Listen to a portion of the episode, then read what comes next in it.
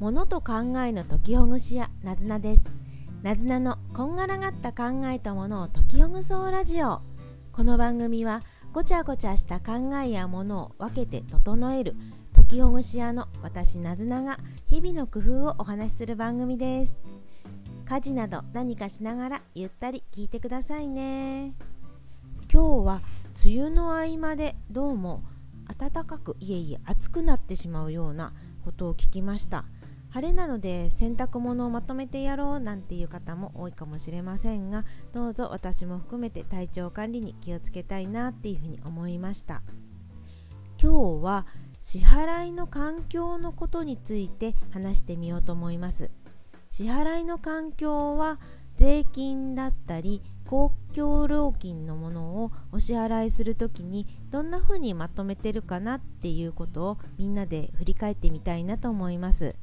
支払い環境のポイントはご自身が自分が心地よいようにまとめてみるっていうのが最終的にはいいんじゃないかなというふうに私は思っています。はい。では支払い環境のことなんですが何をお支払いするかということについて言うと先ほども言ったように税金の支払いであったり水道ガス電気などの公共料金。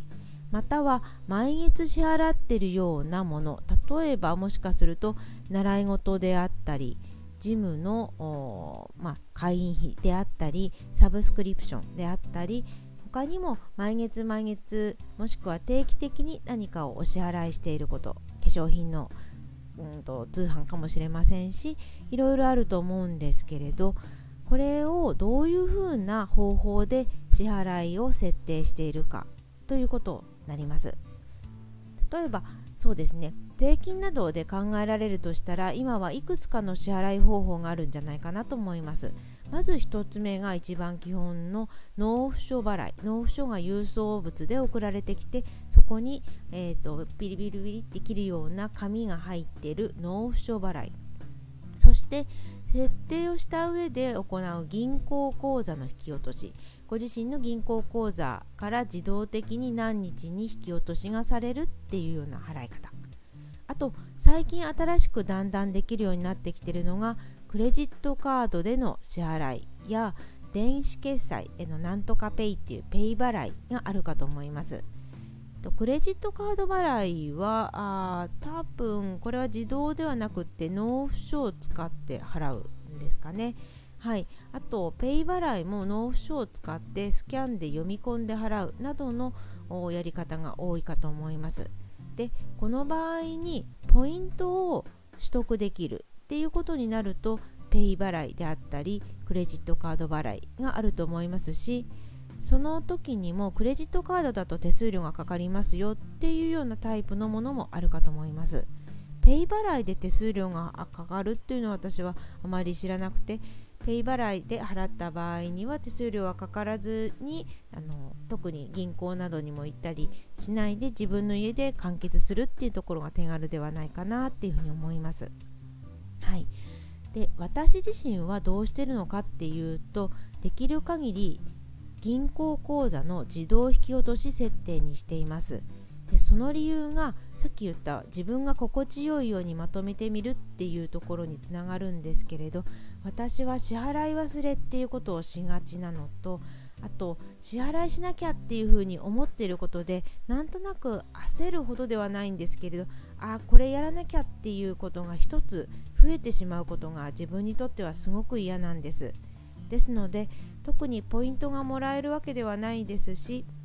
クレジットカードのように、まあ、あのできるわけではないんですけれどもうあらかじめ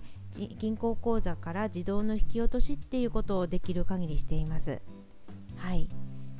あの皆さんの中にはこう納付書払いがいいっていう方もいらっしゃるんじゃないかなと思います。自分で払ったっていうことがこうはっきり自覚できるからだからあえて納付書払いにしてるっていう方もいると聞きました。